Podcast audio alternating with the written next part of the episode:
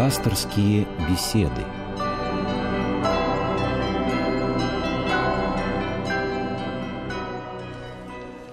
Добрый вечер, дорогие радиослушатели. В студии Константин Корольков. И сегодня в эфир выходит очередной выпуск пасторских бесед.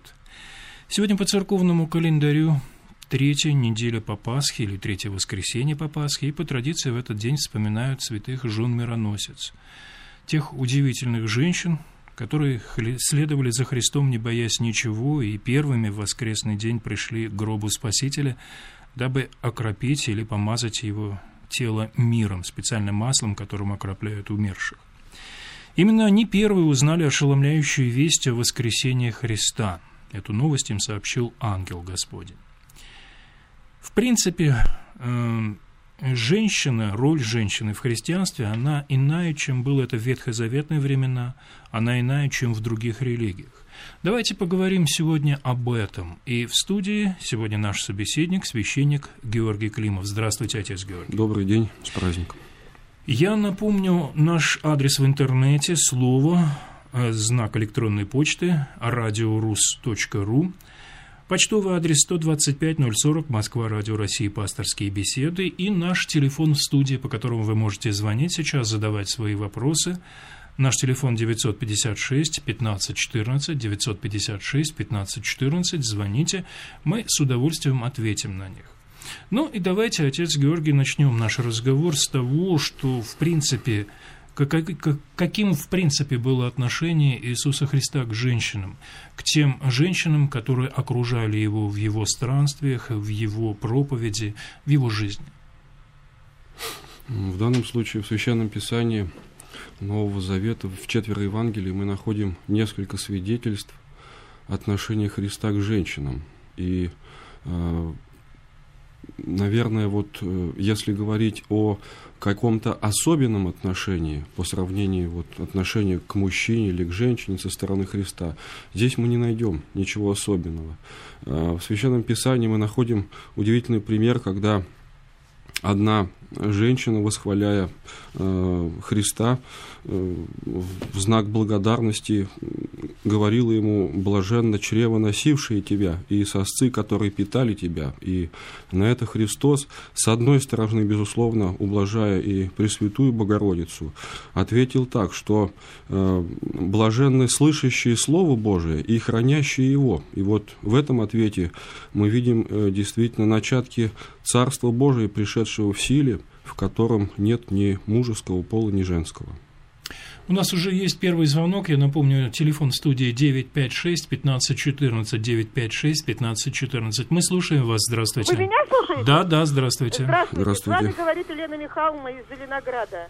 Огромное спасибо за ваши дорогие передачи, которые я и мои знакомые ждут целую неделю у меня такой вопрос. Но прежде всего я хочу сказать, что э, вот в прошлом году, например, э, в Новгороде нашли берестяную грамоту XI века. И там э, написана была матерная брань.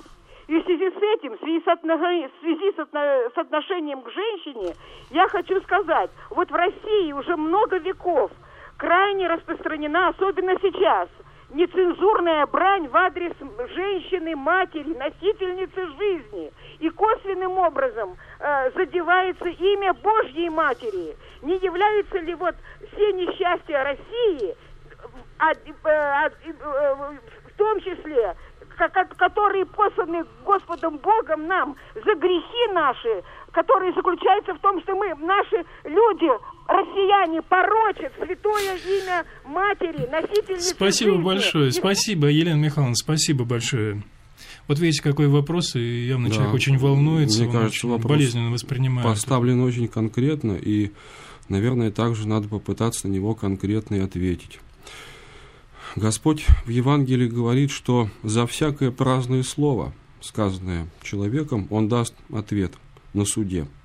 А слова матерные и слова, которые граничат с кощунством, это даже не праздные слова, а слова действительно несущие в себе определенную злую энергию. И, безусловно, а, мы должны понимать, что за грех сквернословия э, многие из нас наказываются Богом.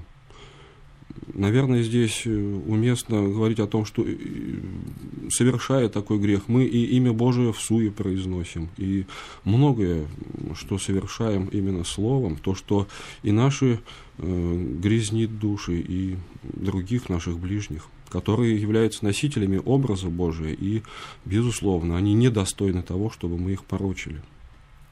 Да, вот видите, у нас разговор начался вот достаточно с такой эмоциональной, да, и конкретной достаточно да. ноты. Но я хотел бы, может быть, э, вернуться к теме вот первых христианских времен, времен, э, когда Христос проповедовал, и первые века, может быть, христианской церкви. Вот все-таки роль женщины в те времена в христианских общинах, какова она? Вообще, что заповедовал Христос? Каким должна быть женщина? Какой должна быть женщина? Какую функцию в жизни она несет? Ну, э, прежде всего, вот, наверное, все-таки несколько слов надо сказать о, о святых женщинах или женах, как говорят, церкви мироносицах. И не случайно э, традиционно вот этот день считается церковным женским днем, потому что в этот день мы прославляем э, тех святых женщин, э, которые не устрашились не э, страданий крестной смерти Спасителя, все то, что сопровождало его смерть, и за преимущественную любовь, которую они имели э, к нему, э, пришли для того, чтобы воздать э, все то должное, что требовала эта любовь. И мы видим, несмотря на то, что даже все апостолы разбежались от, от Христа, от гроба Господня, святые женщины наблюдали и за погребением, и, как только позволил случай, пришли для того, чтобы умастить тело бездыханное тело, как они считали, Христа. И вот за эту самоотверженность, за это мужество, за это ревность в Богоугождение они действительно сподобились э, быть первыми, кто не только даже услышал о воскресении Христова, но и согласно Евангелию Иоанна мы видим, что Мария Магдалина первая увидела воскресшего Христа. И в свое время святитель Филарет Митрополит Московский назвал Марию Магдалину апостолом для апостолов. Вот в данном случае действительно здесь мы видим э, пример высочайшего самоотверженного служения Богу. А то, что касается вот э, тех заповедей, которые оставил Христос э, к, по отношению к женщинам, то находим их мы, может быть, не из уст самого Господа, а уже в посланиях апостольских. Это преимущественно э, первое послание соборного апостола Петра, это послание Коринфянам апостола Павла, послание к Галатам, к Ефесинам. И здесь вот мы видим, что первоверховные наши апостолы раскрывают учение о женщине, о той роли ее в церкви и в обществе, которую они должны иметь. И мы видим, что это служение очень многогранно. Наверное, э, нет э, такой вот деятельности церковной за исключением одной. Это священное служение, это строение тайн Божьих, где бы не могла принимать учение женщина. И э, если мы коснемся первых особенно веков христианства, первого конца, второго века, третьего века, то мы увидим, что существовали целые церковно-общественные институты, которые составлялись из женщин. Это институт пресвитерис, диаконис, старец, вдовиц, э, там, где женщина получала очень э, большие возможности для общественного служения, для служения церковному обществу. И очень многогранно, многогранно мы видим была эта деятельность, а деятельность это описывается тоже в древних христианских памятниках, таких как постановления апостольские, классические, такие как э, Писания э, мужей апостольских, Ерма, священномученика Игнатия Богоносца и многих-многих других. Но все-таки роль женщины, она отлична от роли мужчины. То есть те функции, которые выполняет женщина в церковной жизни, в духовной жизни, она несколько иная или она абсолютно равнозначна мужской, ну, за исключением священства? Может быть, здесь даже и неуместно сравнивать, насколько вот они одинаковые или нет, потому что как э, мужчина не может быть сравниваем с женщиной. Вот в плане том, как Господь создал мужчину и женщину, также и э, мы, может быть, и не должны говорить о том, вот все ли имеет женщина, абсолютно то в своих правах, что имеет мужчина. Предназначение женщины, оно несколько иное, и, наверное, прежде всего основное отличие э, заключаться, заключается в том, что э, женщина это все-таки продолжательница рода, и она, ну, наверное, можно даже нельзя сказать, что она э, призвана рожать детей, она больше призвана, она, она призвана рожать наследников Царства Божия. И вот, исходя уже из этого, наверное, мы получим те серьезные отличия, которые э, возвышают женщину перед мужчиной. Ну, при всем при том, я не случайно задал этот вопрос, потому что мы живем сейчас в такое время, которые, как все знают, именно как раз имеют тенденцию к полному уравниванию женщин и мужчин, во всяком случае в западной цивилизации, особенно в американской системе общественных отношений. И там как раз говорится о полном, так сказать, равноправии, об полной идентичности мужской и женской роли. Ну, конечно, за исключением момента деторождения. И эта тенденция достаточно активно и проникала, и внедрялась у нас э, в последнее время. Вот ваше отношение к этому, и как это соотносится с евангельскими истинами?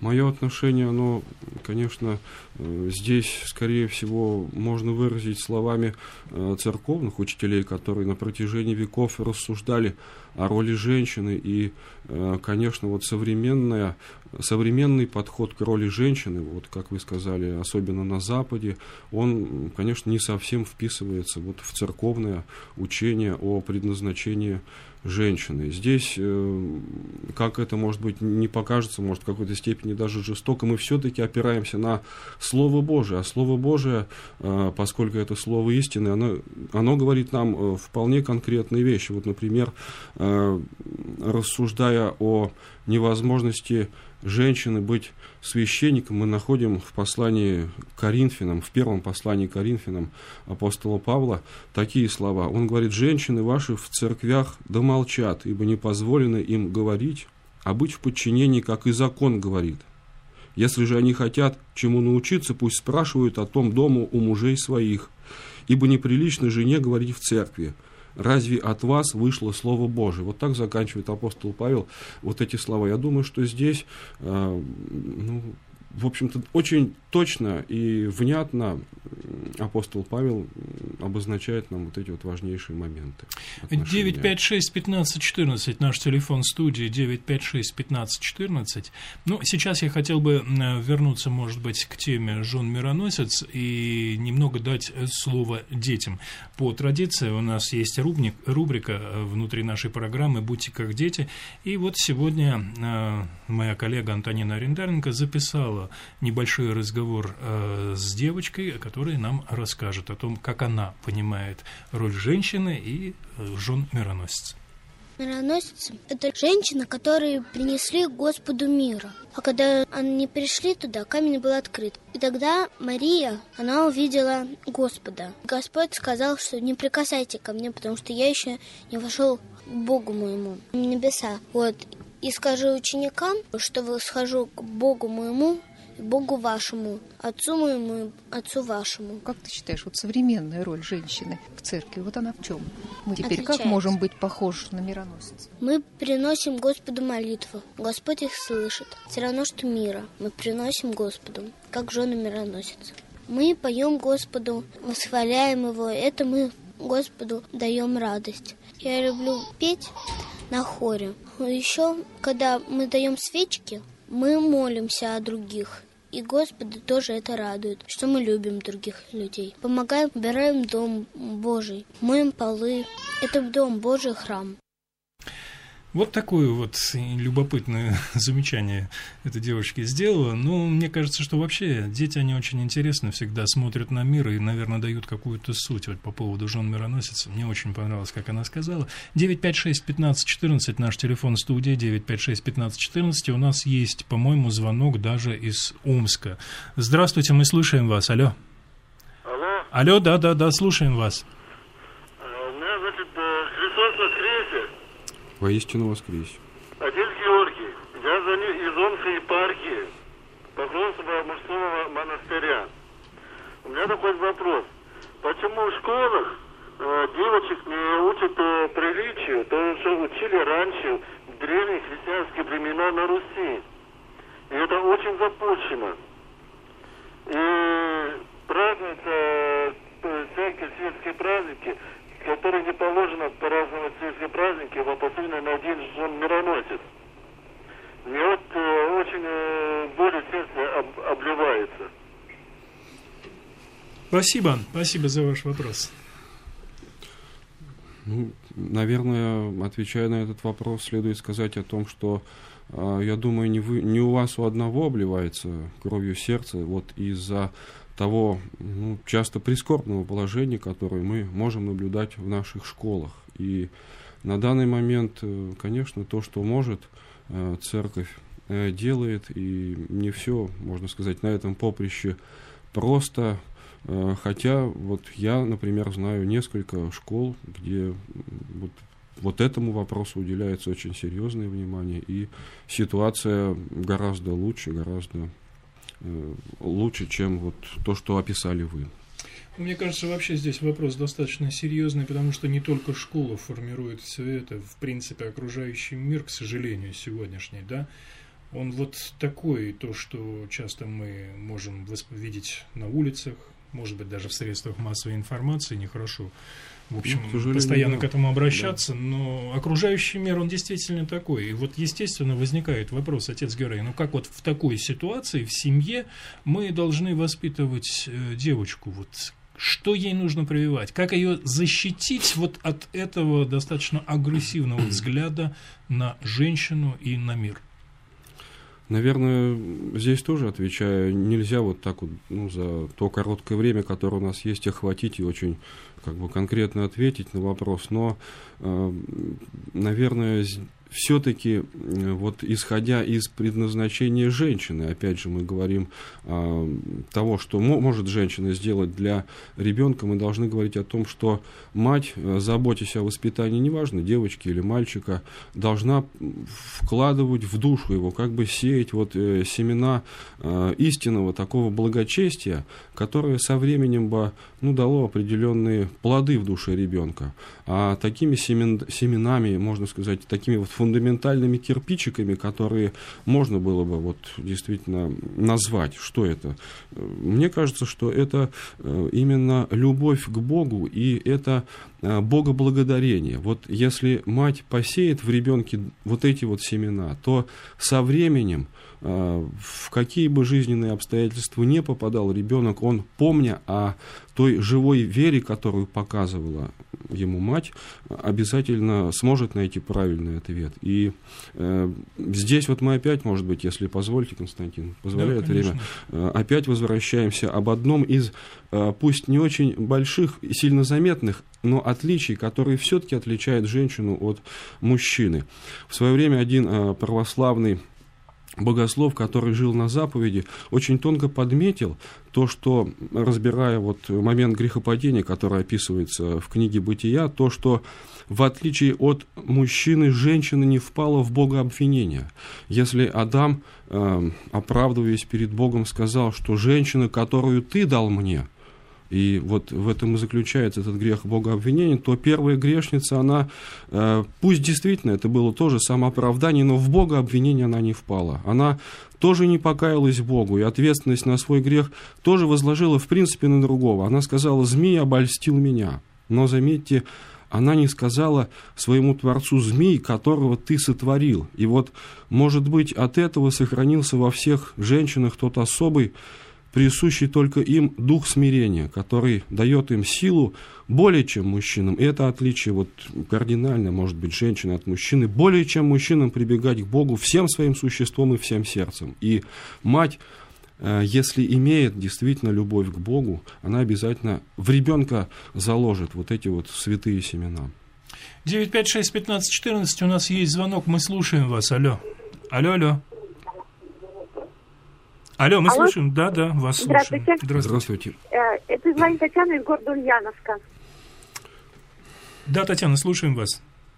А, у меня вопрос.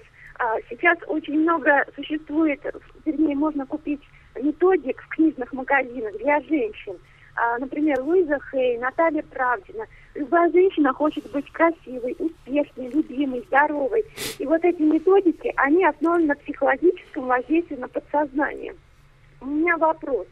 А как православная церковь относится к этим методикам? Нужно ли женщинам прибегать к ним?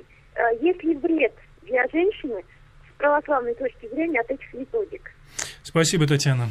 Ну, сейчас мне сложно что-то конкретно ответить. Единственное, что э, хотелось бы сказать, э, есть заповедь «Не сотвори себе кумира», когда красота для женщины становится идолом, которому человек начинает поклоняться, то чаще всего это хорошо не заканчивается. Все хорошо в меру, и красивой надо быть, и здоровой надо быть, и здесь нужно идти каким-то царским путем. А то, что касается вот именно красоты женской, то здесь мы опять, если обратимся э, к посланиям святых апостолов, то мы найдем там у них тоже очень удивительные и красивые слова о том, что красота женщины э, заключается не во внешнем плетении волос, а в сокровенном внутреннем сердечном человеке, который э, всегда гораздо красив, чем человек внешний.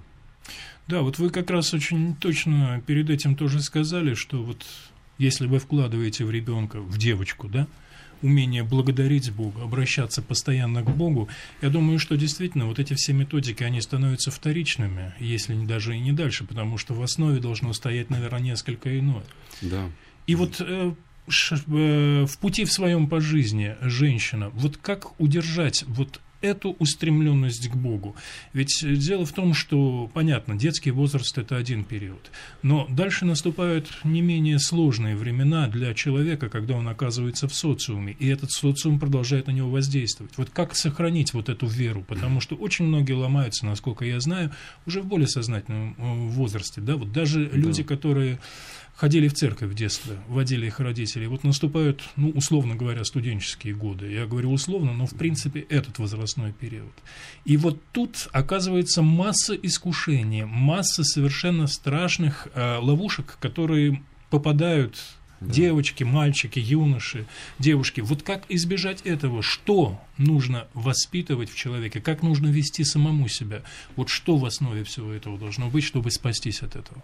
И здесь, наверное, нельзя ответить вот вообще, в принципе, какими-то общими словами, потому что каждый человек индивидуален, и каждому нужен э, свой особый подход. Но э, все-таки пытаясь, наверное, ну, подвести под общий знаменатель здесь, наверное, надо сказать о том, что человек, который э, пытается жить по заповедям Божьим, человек, который изучает закон Божий, человек, который постоянно размышляет над священным писанием, не пропадет никогда. Бог не оставит человека. И э, вот святоотеческая мудрость, она ведь не случайно говорит нам о том, что Бог пришел нас спасать не из мира, а пришел спасать в мире. И э, Бог любит свое творение. И если человек обращается к Богу и искренне верит, в то, что все то, что окружает человека, это э, воля Господня, это промысел Божий, что за всем этим стоит рядом с человеком Бог, то человек не пропадет. 956-15-14, наш телефон в студии, звоните. Еще один момент, о котором я хотел бы тоже обратить внимание. Семейная жизнь. Ну, мы все знаем, что брак был освящен самим Христом. Ну, вспомним а, брак да. Кани Галилейской. Это первое чудо, по сути дела, которое вот прилюдно сотворил э, Господь Иисус Христос. Вот женщина в браке, ее роль, э, какая она? Как она должна строить семью?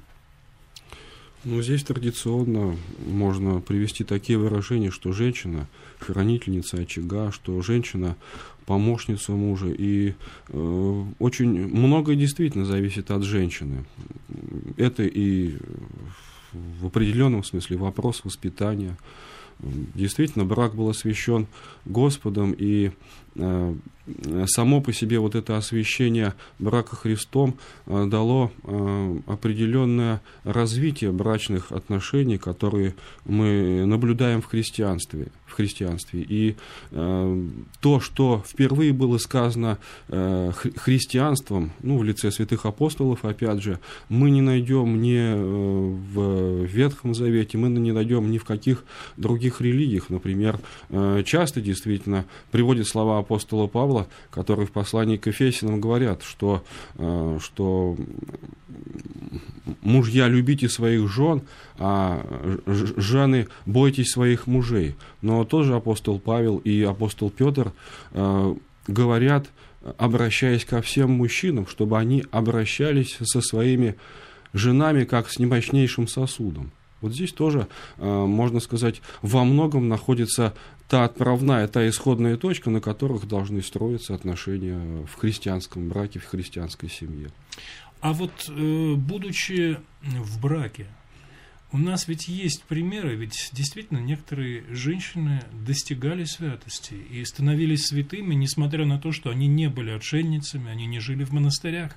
Ведь значит, через это тоже возможно а, прийти к такому высокому, действительно высочайшему результату. Да, совершенно верно. И здесь э, просто нужно, наверное, просто уточнить, что такое святость. В определенном смысле святость – это э, свидетельство того, что человек наследовал спасение. И апостол Павел в одном из своих посланий, он так и говорит, что женщина спасется через чадородие, если прибудет в вере и в любви.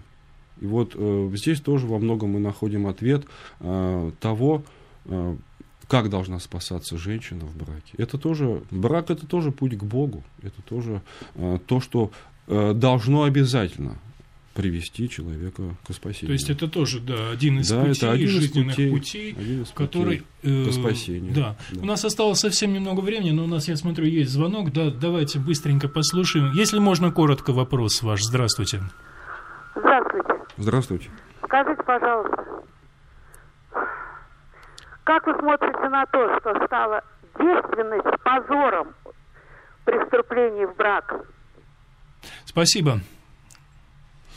Конечно, негативно смотрим на это, потому что э, девство, э, чистота девушки всегда э, считалась главнейшим условием вступления ее в брак. И это заповедь Божия, которая должна соблюдаться. А то, что сейчас происходит, и происходит в порядке вещей, конечно, это не может не печалить, не может не беспокоить. И опять же, э, в этом моменте мы можем найти множество, множество причин, указывающих, указывающих нам на ту духовную разруху и экономическую в том числе, которая наблюдается в нашем Отечестве. Ну что ж, ну при всем при том я скажу, что все в наших именно руках, в наших руках, Абсолютно. потому что если как мы себя будем вести, какого будет наше отношение к Богу, то мне кажется, именно этим будет определяться решаться и то, каким путем пойдет мир. Поэтому я думаю, что отец Георгий, я такое вот слово скажу в конце, Совершенно что верно. я думаю, что наши слушатели должны понять, что от них очень многое зависит. Поэтому, может быть, не надо жаловаться, не надо стонать, а все-таки идти и верить Богу. Я напомню, у нас э, сегодня состоялась беседа с священником Георгием Климовым. Я прощаюсь вас, с вами. Но в следующее воскресенье мы поговорим об исцелении, поскольку неделя о расслабленном. Всего доброго. Всего доброго, до свидания.